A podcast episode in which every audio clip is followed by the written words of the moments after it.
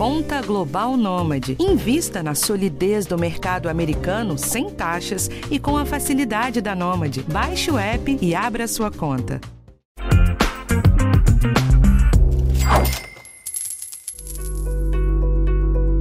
A inflação oficial do país está em quase 12% nos últimos 12 meses. Mas você já deve estar cansado de saber disso. Que talvez você não tenha analisado com tanto carinho é quanto que as suas contas subiram nesse intervalo. Foi mais que isso?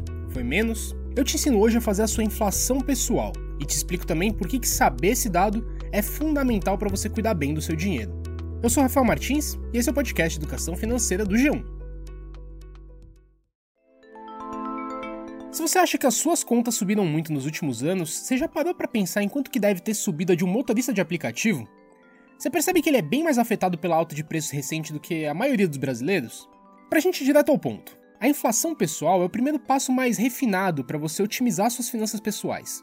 É a melhor forma de você atacar com propriedade os seus gastos excessivos ou montar uma boa estratégia para contornar o aumento das despesas. E para te deixar expert nisso, eu conversei nessa semana com a Carol Stange, que é consultora de finanças pessoais, para você ver a importância de dar esse passo adiante no seu planejamento. Anota as dicas aí que eu volto com o resumo no fim da conversa, tá bom?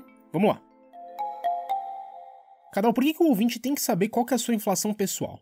Por que, que é importante que a pessoa controle e saiba o seu próprio número de inflação pessoal? Porque a inflação pessoal não é percebida da mesma forma em todas as cidades, no bolso de todas as famílias. A inflação pessoal depende muito do lugar onde a gente mora, de quantas pessoas moram na casa, dos hábitos de consumo dessa família. Quando a gente coloca no papel esses gastos, a gente pode perceber que essa inflação pessoal pode ser mais alta ou mais baixa do que a inflação oficial do país. Idealmente, a gente precisa de dois períodos de comparação para a gente poder calcular a inflação pessoal. Então, se a gente puder ter os dados por exemplo, de seis meses atrás, de um ano atrás, seria o cenário perfeito. Nesses dados, eu deveria ter quais são os meus gastos com alimentação, quais são os meus gastos com educação, com moradia, com combustível. Se eu souber esses dados do ano passado, ou pelo menos de um período relativamente recente daqui para trás, e comparar com os dados de hoje, isso já faz com que eu tenha uma média de quantos meus gastos foram sofreram aumento deste período. Mas boa parte das pessoas não tem esse hábito de anotar os gastos, né? Ou pelo menos não tinha até ouvir o podcast.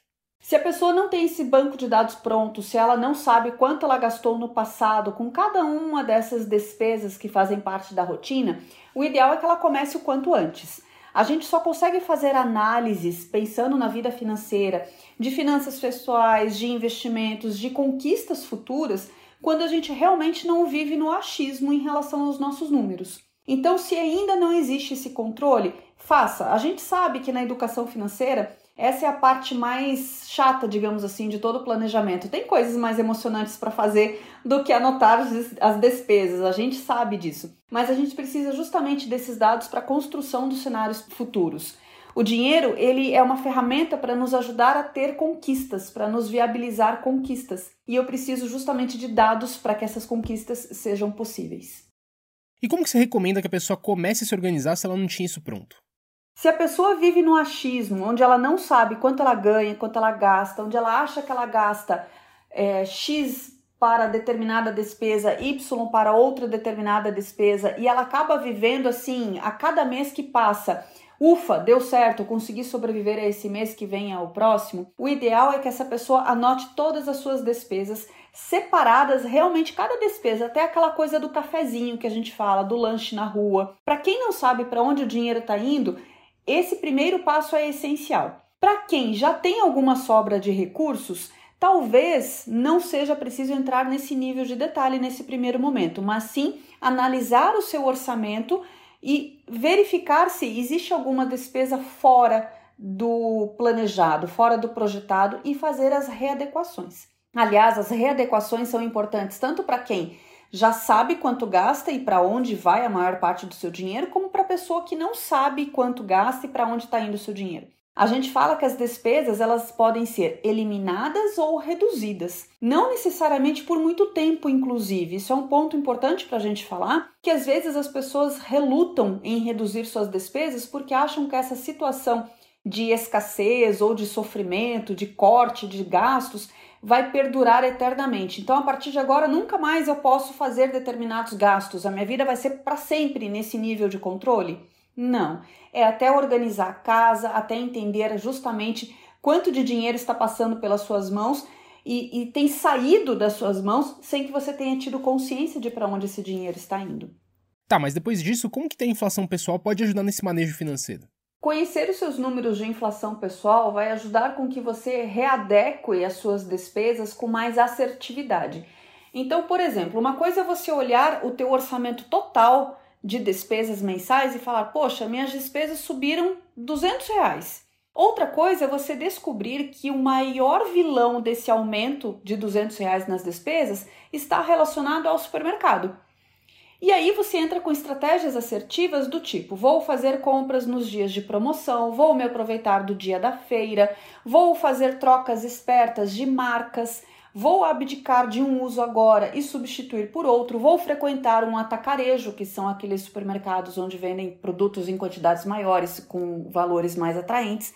A partir do momento que a pessoa faz essa análise sobre os tipos de gastos que ela tem é, relacionados aos tipos de gastos da inflação em geral, né, que são quem são os grandes vilões da inflação em geral, ela consegue entrar com medidas mais assertivas. A grande crueldade é que a gente não consegue evitar a inflação. Ela acaba sendo um, um índice que ajuda a controlar o nosso dinheiro em relação à vida financeira. Mas a gente precisa justamente saber dos números para entrar com essas ações mais assertivas. Eu volto já com mais perguntas para Carol Stange. Carol, para manter em dia a inflação pessoal, a pessoa precisa usar algum tipo específico de controle financeiro, tipo uma planilha?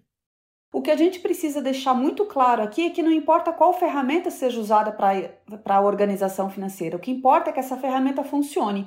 De nada adianta a pessoa baixar um aplicativo e não ter afinidade com esse aplicativo. Essa ferramenta não vai funcionar. Para quem não gosta de Excel, não adianta ter a melhor planilha do mundo toda automatizada, cheia de abas, se a pessoa não gosta de Excel e não para no frente de um computador para fazer uma planilha em Excel. Se a pessoa gosta de caderno, qual é o problema? Nenhum.